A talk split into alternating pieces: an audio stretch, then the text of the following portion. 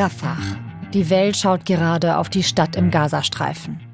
Es ist der Ort, an dem sich der Krieg in Nahost entscheiden könnte.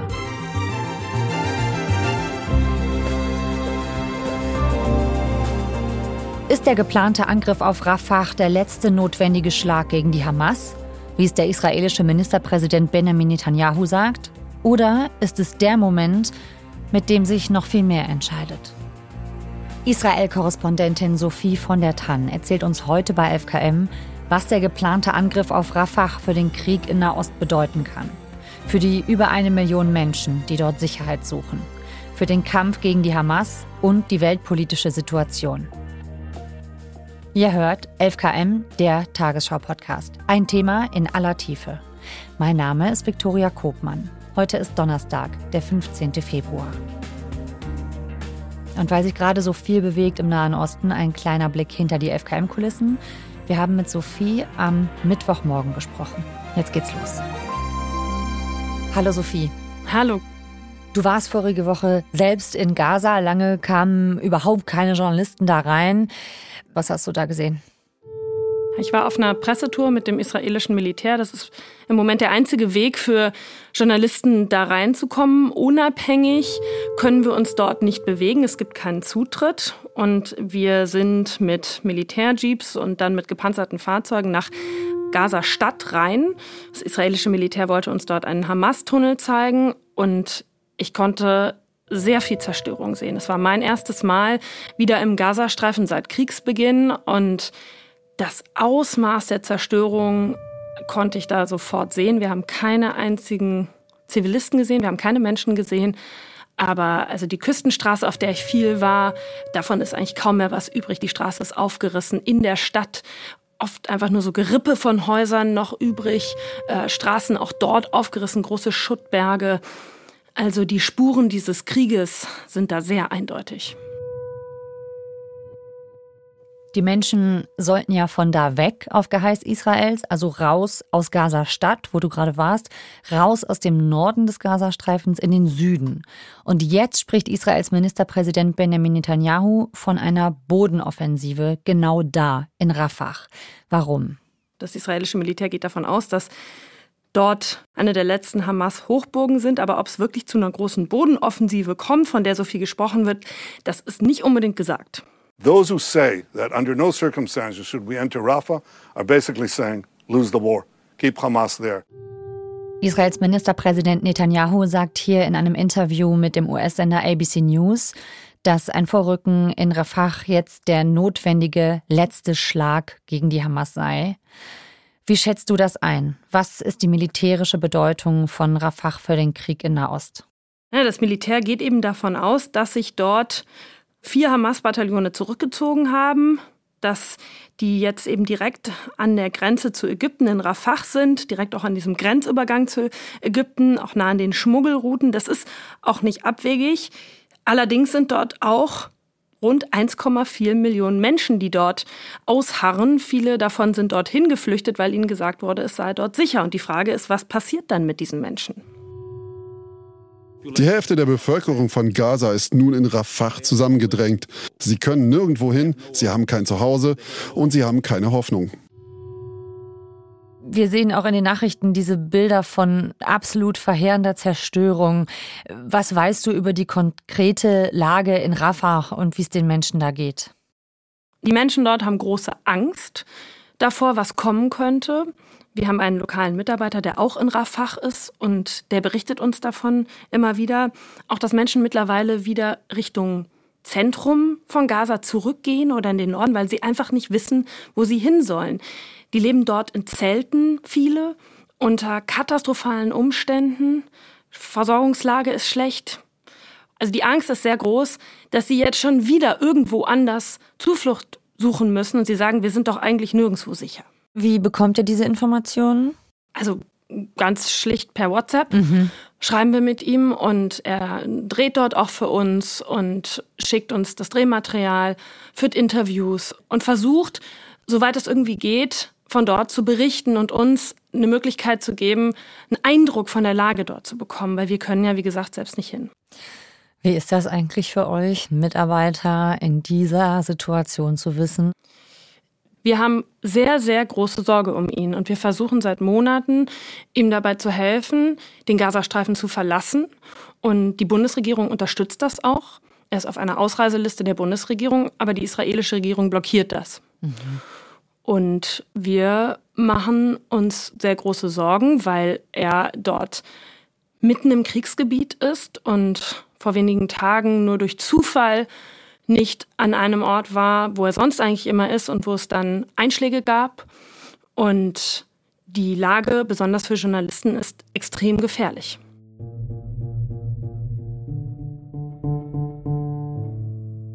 Da sind eben jetzt diese 1,4 Millionen Menschen in der Gegend um Rafah. Und die Frage ist, wo sollen diese Menschen nun noch hin? Welche Möglichkeiten gibt es überhaupt?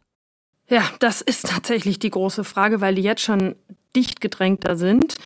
Es gab einen Bericht, wonach Israel Zeltstädte bauen lassen will, 15 Zeltstädte mit jeweils 25.000 Zelten. Allerdings ist das nicht was, was man jetzt einfach irgendwie so in kürzester Zeit bewerkstelligen kann. Frage ist auch, wo soll das sein?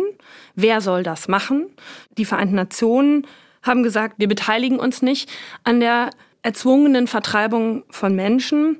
Ich habe zuletzt ein Interview in den Tagesthemen gehört mit einem Nahostexperten und der hat gesagt, er hält das eigentlich eher für einen Alibi-Vorschlag. Man kann die Menschen ja nicht wie Spielfiguren einfach äh, hunderttausendfach von einer Ecke in die andere schieben. Und äh, das ist natürlich ein sehr, sehr großes Problem. Ich glaube aber auch, dass die israelischen Streitkräfte das wissen. Sagt der Nahostexperte Daniel Gerlach.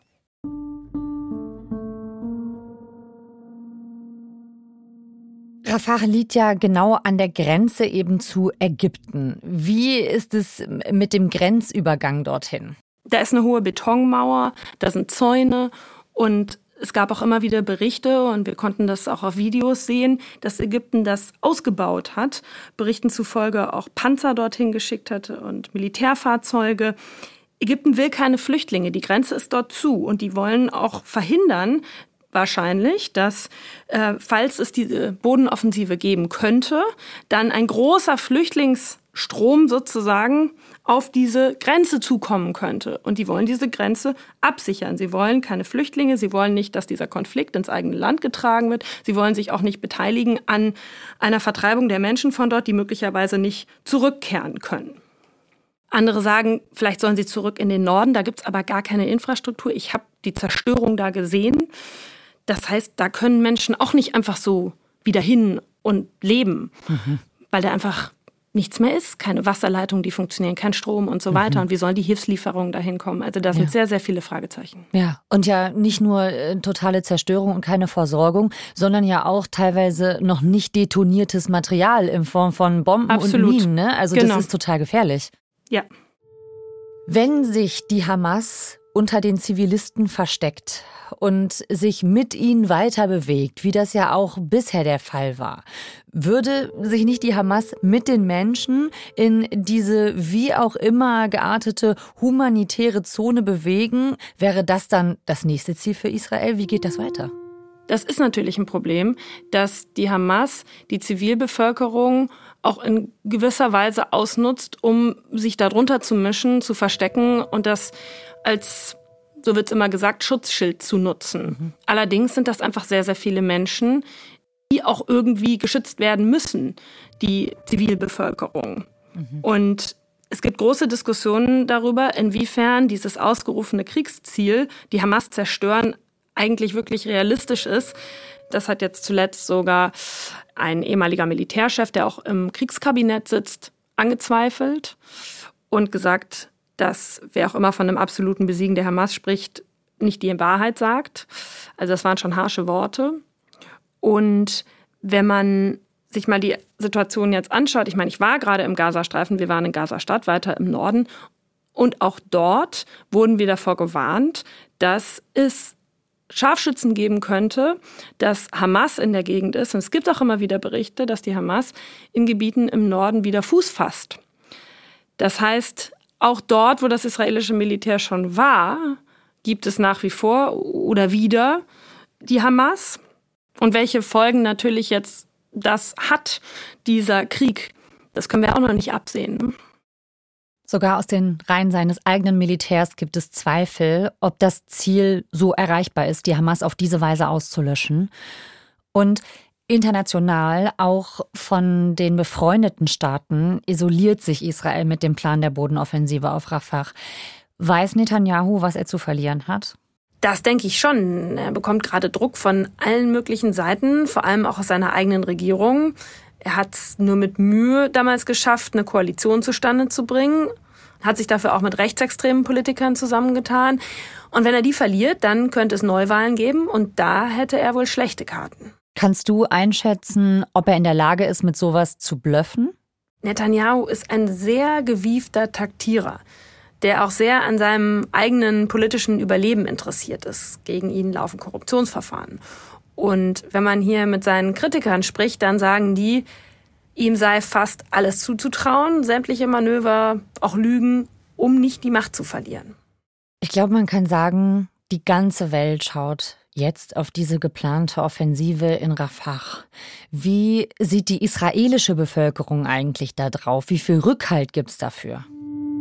Wenn man mit den Menschen spricht, dann sagen viele, ja, die Hamas muss komplett zerstört werden. Diese Gefahr, die von der Hamas ausgeht, muss ausgelöscht werden. Und die teilen also dieses ausgerufene Kriegsziel. Und es gibt auch nach wie vor Menschen, die gegen Hilfslieferungen nach Gaza demonstrieren, am Grenzübergang von Israel aus. Die haben die Hoffnung, dass sie damit Druck ausüben können auf die Hamas. Dann gibt es aber auch die Angehörigen der Geiseln und ihre Unterstützer. Und da sagen viele, dieser Krieg bedroht das Leben unserer verschleppten Familienangehörigen. Wir wollen ein Abkommen. Wir wollen eine Waffenruhe, innerhalb derer dann die Geiseln freikommen. Einer israelischen Spezialeinheit ist es gelungen, zwei Geiseln der Hamas aus dem Gazastreifen zu befreien. Kurz vor zwei Uhr nachts stürmen israelische Soldaten ein Wohnhaus, befreien zwei israelische Geiseln, so die Armee. Bei der Operation werden laut palästinensischen Angaben mehr als 60 Menschen getötet. Ist es für die israelische Regierung so eine Art Bestätigung für dieses Vorgehen? Klar, das hört man immer wieder. Allerdings muss man auch dazu sagen, das ist das erste Mal, dass das gelungen ist, zivile Geiseln zu befreien. Es gibt immer wieder Berichte davon, dass Geiseln auch getötet werden durch diese Militäroperationen. Und das Militär hat selbst gesagt, das ist hochkomplex, solche Rettungsaktionen. Es gab heftigen Beschuss von den Geiselnehmern. Das ist also auch gefährlich für die israelischen Soldaten, die da reingehen. Mhm. Und es gab eine hohe palästinensische Opferzahl, mehrere Dutzend in dieser Nacht. Was sagt denn die israelische Bevölkerung dazu? Wird das als Erfolg gesehen und stärkt den Rückhalt auch für diese geplante Offensive? Auch da kommt es total darauf an, wen man fragt. Netanyahu spricht da immer von einem absoluten Sieg. Allerdings haben viele Israelis nicht mehr das Vertrauen, dass Netanyahu dieses Kriegsziel erreichen kann. Und das sieht man auch in den Umfragen.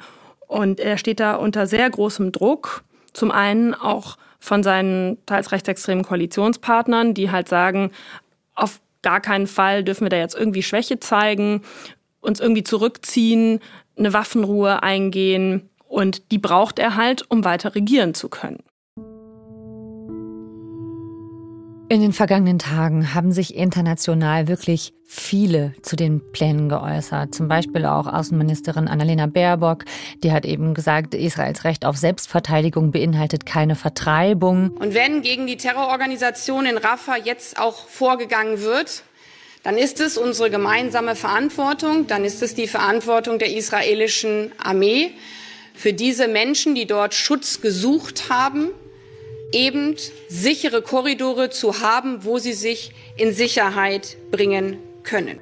Und Baerbock hat gesagt, das wäre eine humanitäre Katastrophe mit einer Bodenoffensive in Rafah, eine humanitäre Katastrophe mit Ansage. Der Konflikt kennt nur Leid auf allen Seiten. Und dieses Leid muss endlich für alle Seiten ein Ende haben. Wir sind uns einig, jeder noch so kleine Schritt, um die Geiseln frei zu bekommen, um das humanitäre Leid zu lindern, um in Rafah eine humanitäre Katastrophe mit Ansage zu verhindern, zählt und fordert uns ganz. Allerdings ist die Frage, inwiefern diese Warnungen Gewicht haben, weil sie eigentlich nicht mit Konsequenzen verbunden sind. Es wird international viel kritisiert. Einfluss hat das aber bisher auf das gesamte Kriegsgeschehen relativ wenig, weil es eben nicht an Konsequenzen gebunden ist. Es werden nach wie vor Waffen geliefert. Wer liefert denn gerade Waffen an Israel? Der wichtigste Waffenlieferant sind die USA. Die sind ohnehin der wichtigste Verbündete Israels. Und deshalb letztlich auch diejenigen, die den meisten Einfluss hätten. Die Regierung von Biden hat im Dezember noch den Verkauf von Rüstungen an Israel genehmigt. Auch Deutschland liefert übrigens Waffen. Im letzten Jahr zum Beispiel Panzerabwehr, Waffen und Munition. Und wenn es aktuell keine Konsequenzen gibt auf die Warnungen der politischen Welt hin, was würde denn funktionieren? Der EU-Außenbeauftragte Borrell, der hat vor wenigen Tagen Folgendes gesagt. Wenn die Staatengemeinschaft der Meinung sei, dass es sich um ein Gemetzel handele, dass zu viele Menschen getötet werden, dann müsse man vielleicht über die Bereitstellung von Waffen nachdenken.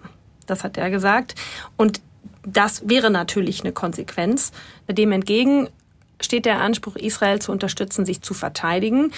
Die Frage, die aber immer mehr gestellt wird, ist, inwiefern das Vorgehen Israels im Gazastreifen angemessen ist. Könnte der Rückhalt für die israelische Regierung kippen bei einem Vorrücken auf Rafah, sogar bei den engsten Verbündeten? Also es gibt große internationale Kritik, viele Warnungen mit Blick auf diese mögliche Bodenoffensive. The major military operation in Rafah should not proceed without a credible plan, a credible plan for ensuring the safety and support of more than one million people sheltering there. Die USA haben klar gesagt, sie unterstützen das nicht, wenn es keinen klaren Plan gibt dafür, was mit der Zivilbevölkerung dort geschehen soll. US-Präsident Biden nannte das Vorgehen der israelischen Armee zuletzt over the top, also übertrieben. Allerdings ist die Frage, wie viel Einfluss das tatsächlich aufs Kriegsgeschehen hat, diese Warnung, diese Kritik. Das sind ja die Verbündeten Israels. Äh, andere Länder äußern da sehr viel weniger Verständnis und äh, sehr viel harschere Kritik für das Vorgehen der israelischen Armee. Südafrika hat einen äh, Eilantrag gestellt beim Internationalen Gerichtshof. Der soll schnell prüfen, ob dieser Militärschlag auf Rafah gegen das Völkerrecht verstößt. Südafrika hatte ja schon im Januar Klage gegen Israel erhoben wegen möglichen Verstößen gegen die Völkerrechtskonvention. Isoliert sich da Israel mit diesem Angriff auf Rafah äh, international? Also man muss immer dazu sagen, noch gibt es diese Bodenoffensive nicht, aber es gibt große Warnungen. Und der Internationale Strafgerichtshof hat auch gesagt, man sei sehr besorgt und hat angedeutet, dass es sich um Kriegsverbrechen handeln könnte, wenn es soweit kommen sollte. Die Frage ist auch, was hätte das für Konsequenzen für das Verhältnis zwischen Israel und Ägypten? Die beiden Länder haben seit 1979 einen Friedensvertrag und da gibt es Zusatzabkommen, die regulieren, welche Truppenaktivitäten es in der unmittelbaren Grenzregion geben darf. Und wenn jetzt sehr viele Truppen nach Rafah kommen würden, dann könnte das Ägypten als Verletzung dieses Friedensvertrags sehen. Also hätte das wahrscheinlich auch Auswirkungen auf das Verhältnis zwischen diesen beiden Ländern, die aneinander angrenzen. Und Ägypten spielt eine sehr wichtige Rolle in diesem Konflikt, auch als Vermittler. Die haben auch ein Interesse deswegen an diesen Gesprächen, die jetzt zuletzt in Kairo stattfanden. Da ging es auch um das Schicksal der Geiseln. Und davon hängt ja auch wiederum ab, in welcher Intensität das israelische Militär, wenn es denn tun sollte, in Rafah operieren würde. Allerdings habe ich schon den Eindruck, dass dieser Druck und diese Androhung, eine Bodenoffensive zu starten, auch ein taktisches Manöver sein könnte. Denn die israelischen Streitkräfte wurden etwas zurückgezogen, es wurden Reservisten wieder entlassen und äh, man hat nicht den Eindruck, dass die israelischen Streitkräfte unmittelbar dabei sind, diese Bodenoffensive jetzt vorzubereiten. Das ist also ein mögliches Kalkül. Was sagt Netanyahu denn öffentlich zu einer Bodenoffensive? Ja, er sagt, das sei sozusagen der Weg. Total victory is within our reach. Israel's military achievements are truly unprecedented. And we're mopping up the remaining terrorists with ongoing raids. Er sagt, man sei auf dem Weg zum absoluten Sieg und die Hamas müsse jetzt komplett zerstört werden und das sei halt eine der letzten Hamas-Hochburgen. Und deswegen sei es notwendig, da reinzugehen, nach Rafah, weil sie sich dort zurückziehen. Und es gibt große Diskussionen darüber, inwiefern dieses ausgerufene Kriegsziel, die Hamas zerstören, eigentlich wirklich realistisch ist. Und wenn man hier mit den Angehörigen der Geiseln spricht, auch denjenigen, deren Angehörige jetzt gerade befreit wurden in dieser Rettungsaktion, die haben gesagt, man kann das jetzt nicht den absoluten Sieg nennen. Der ist erst, wenn alle Geiseln befreit sind. Das ist deren Ziel. Und die sagen, das geht eigentlich nur durch den diplomatischen Weg, wirklich alle frei zu bekommen. Und die plädieren deswegen für ein Abkommen, viele von ihnen. Okay, also Netanyahu steht massiv unter Druck, hat nur noch wenig Rückhalt. Könnte er diese Bodenoffensive denn überhaupt noch kippen, auf ein Abkommen setzen, ohne sein Gesicht zu verlieren oder auch sein Amt?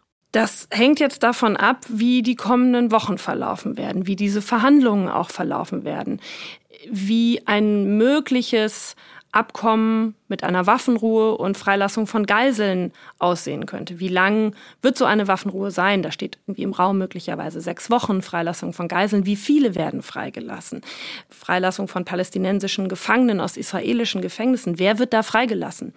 Und seine rechtsextremen Koalitionspartner sitzen ihm da im Nacken. Die sagen, wir verlassen die Koalition, wenn es ein umfassendes Abkommen gibt. Dann ist die Frage, wie macht er weiter? Und ja, wie sieht dieses Abkommen aus? Und wie steht die Bevölkerung dann zu ihm? Abhängig davon, was durch ein mögliches Abkommen erreicht werden könnte. Aber wie gesagt, darüber wird verhandelt. Wir wissen nicht, wann und ob es kommt und wie es dann aussieht.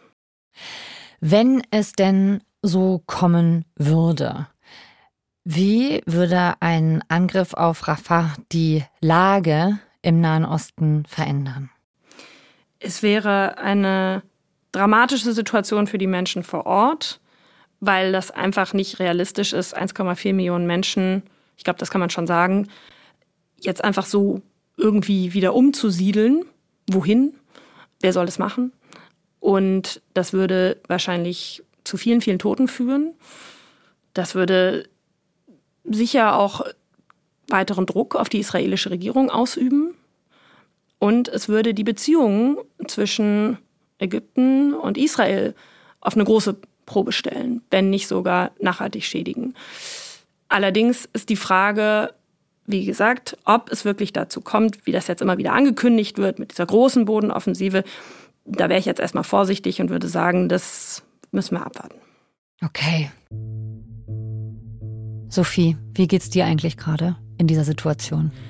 Ach, mir geht's gut. Ich meine, das macht natürlich was mit einem, wenn man so viel Leid die ganze Zeit sieht und jetzt auch zum ersten Mal im Gazastreifen gewesen zu sein. Aber ich weiß auch, dass es hier in Tel Aviv eine vergleichsweise privilegierte Lage ist. Und ich habe tatsächlich heute Morgen kurz überlegt, weil ich wieder in mein dunkles Bunkerzimmer gegangen bin, wo halt jetzt seit Monaten so dieser Eisenverschlag vorm Fenster davor ist, damit es da halt sicher ist, ob ich den nicht mal wieder aufmache ich will es nicht herausfordern, deswegen habe ich es jetzt doch nochmal zugelassen in der Hoffnung, dass keine weiteren Raketen kommen. Ja, das hoffen wir natürlich auf jeden Fall für dich und für alle Menschen, die da gerade in dieser sehr gefährlichen Region der Welt sind. Vielen Dank dir für deine Zeit. Pass auf dich auf. Sehr gerne. Vielen Dank euch. Das war 11KM, heute mit der ARD-Nahostkorrespondentin Sophie von der Tann. Um Kriege, Sicherheit und Weltpolitik geht es auch morgen bei 11KM. Wir schauen nach München, wo zum 60. Mal die Sicherheitskonferenz startet. Wie hat sich die Konferenz über die Zeit verändert und was bringt sie heute eigentlich noch? Lasst uns gern euer Abo da, dann verpasst ihr keine Folge mehr. Folgenautor ist Moritz Ferle. Mitgearbeitet hat Stefan Beuting. Produktion Ruth Maria Ostermann, Christiane Gerhäuser-Kamp und Hanna Brünjes. Redaktionsleitung Lena Gürtler und Fumiko Lipp. 11KM ist eine Produktion von BR24 und NDR Info. Mein Name ist Viktoria Kobmann. Wir hören uns morgen wieder. Und falls ihr mehr wissen wollt zum Krieg im Nahen Osten oder vielleicht erstmal ganz Grundlegendes verstehen wollt in diesem sehr komplexen Konflikt, Dafür kann ich euch einen Podcast empfehlen. Lost in Nahost. In der ARD Audiothek oder wo ihr sonst Podcasts hört. Hi, ich bin Ann-Kathrin Wetter und das hier ist Lost in Nahost, der Podcast zum Krieg in Israel und Gaza. Es ist gerade unfassbar schwierig, den Überblick zu behalten über das, was gerade im Nahen Osten passiert. Und mitzukommen, wer welche Rolle spielt, welche Player wichtig sind Und wie hat das alles nochmal angefangen? Wir wollen euch helfen zu verstehen, was gerade Phase ist, wer welche Interessen verfolgt. Viele von euch fragen sich gerade, warum es plötzlich ein Problem sein soll, wenn PalästinenserInnen auf die Straße gehen oder jemand den Hashtag Free Palestine verwendet. Was das heißt, wenn der deutsche Bundeskanzler davon spricht, dass die Sicherheit Israels Staatsräson ist. Für solche Fragen und ganz viele mehr gibt's ab jetzt uns. Wir sind Lost in Nahost, der Podcast, der euch hilft zu verstehen, was gerade los ist im Nahen Osten. Und dafür sprechen wir mit den Korrespondentinnen der ARD in Tel Aviv und mit Expertinnen über das, was gerade im Nahen Osten passiert. Und vor allen Dingen sprechen wir darüber, was euch zu dem Thema interessiert. Schickt uns also gerne eure Fragen an lostinnaost.br.de oder schreibt eine DM an die NewsWG bei Instagram. Den Podcast Lost in der Ost gibt's in der ARD Audiothek und überall, wo es Podcasts gibt.